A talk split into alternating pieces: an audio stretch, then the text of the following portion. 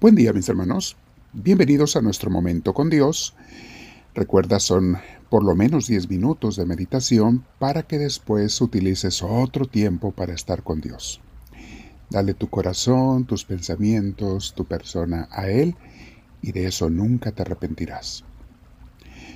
Vamos, no te olvides mi hermana, mi hermano, de suscribirte si no lo has hecho a este canal y sobre todo, eh, o hacerle seguimiento y sobre todo también de darle el like, el que te gusta, si te ayuda para que nos den a conocer.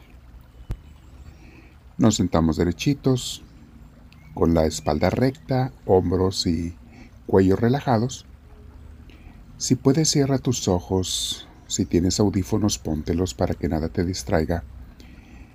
Y vamos a respirar profundo, dulcemente con la paz de Dios. Le decimos, Señor, entre en mí, te lo pido.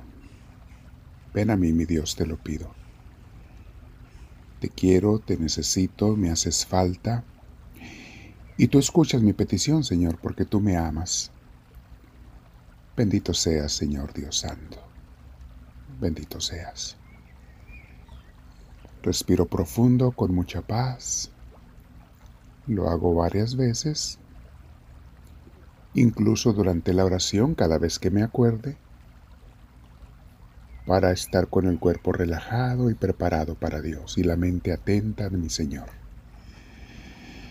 Bendito seas, Señor, estoy atento y quiero estar atento a ti. Bendito seas.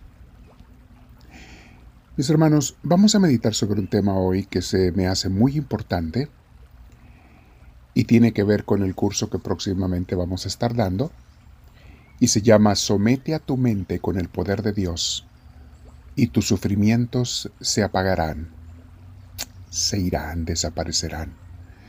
Poco a poco vas a ver cómo se van acabando. Pero somete tu mente, mi hermana, mi hermano, con el poder de Dios, sométela y vas a ver cómo tu vida mejora por mucho. Mucha gente no se da cuenta, mis hermanos, de que la raíz de sus sufrimientos y sus miserias no son las cosas que les pasan, sino sus pensamientos y su mente, o sea, la forma en que las ven, la forma en que las juzgan. ¿Cuántas veces hemos dicho esto en nuestros cursos de espiritualidad carmelita? Los cursos de crecimiento espiritual que les damos no es lo que te pasa, sino cómo lo juzgas, lo que te hace sufrir o te puede hacer gozar si tu juicio es positivo, si tu opinión es positiva si te abandonas y te entregas a Dios, si aceptas su voluntad, si lo amas y confías en Él, ningún acontecimiento te va a quitar la paz. Pero bueno, hay muchas cosas, mis hermanos, en esta vida que no salen como uno quisiera. Pero eso no quiere decir que yo tengo que estar sufriendo por ello. Se puede tener adversidades y tener a la vez la paz de Dios. ¿Qué tengo que hacer? Bueno, somete tu mente y ponla bajo las órdenes de Dios. Sométela. Escucha lo que nos dice la palabra de Dios en 2 Corintios, capítulo 10, versículos del 3 al 5. Dice así. Es cierto que somos humanos, pero no luchamos como los hombres de este mundo. Las armas que usamos no son las del mundo, sino que son poder de Dios capaz de destruir fortalezas, y así destruimos las acusaciones. Las acusaciones principales, mis hermanos, no son las que vienen de otra gente, sino de ti mismo, de tu mente. Cuando el enemigo te quiera hacer ti culpable, ahí en tu mente pone esas acusaciones contra ti. No las aceptes. Acepta lo que Dios te diga, no lo que el enemigo te diga. Sigo leyendo versículo 5. Y toda altanería que pretenda impedir que se conozca a Dios, también hay que rechazarla. Y luego dice, todo pensamiento humano lo sometemos a Cristo para que le obedezca. Ahí está la clave, mis hermanos. Todo pensamiento que nos venga, lo sometemos a Cristo para que le obedezca.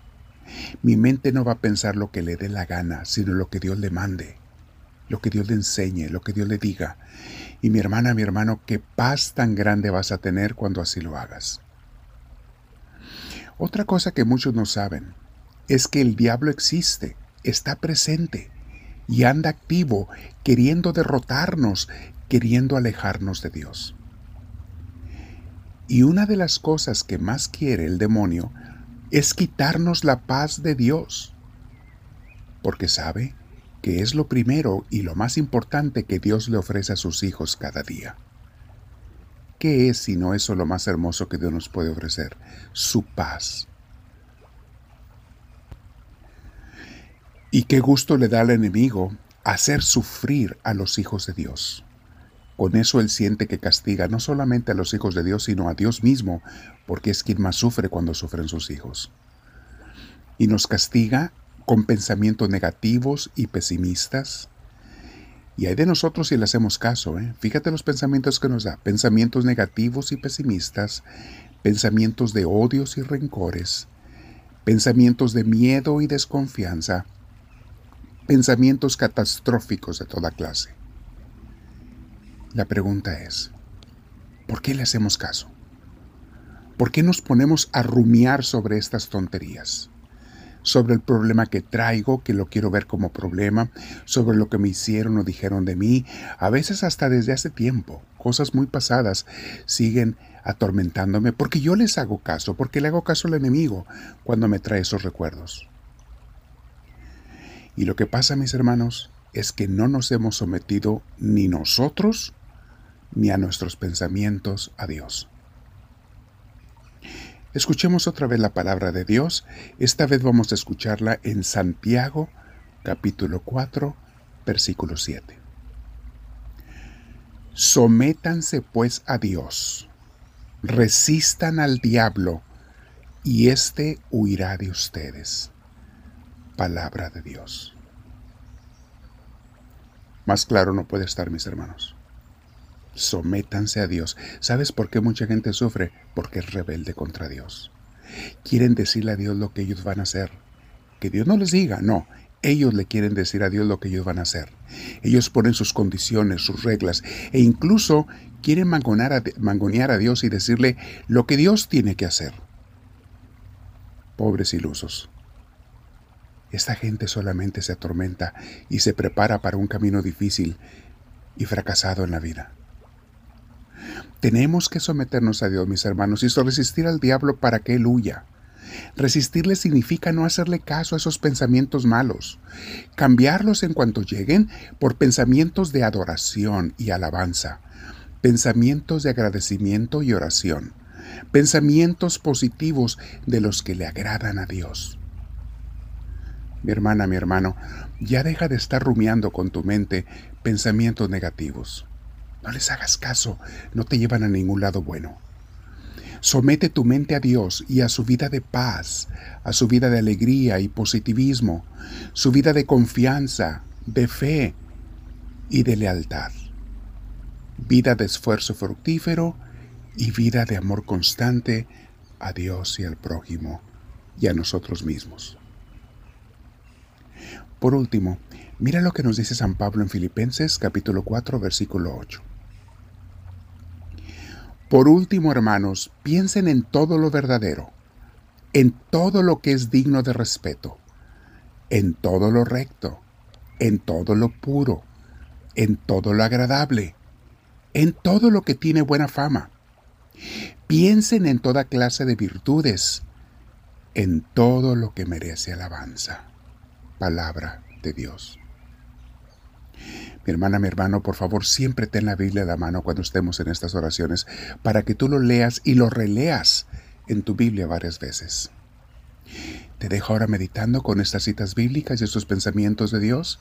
Recuerda lo que dice nuestro tema. Somete tu mente con el poder de Dios y tus sufrimientos se apagarán. Háblame, Señor, que tu siervo te escucha.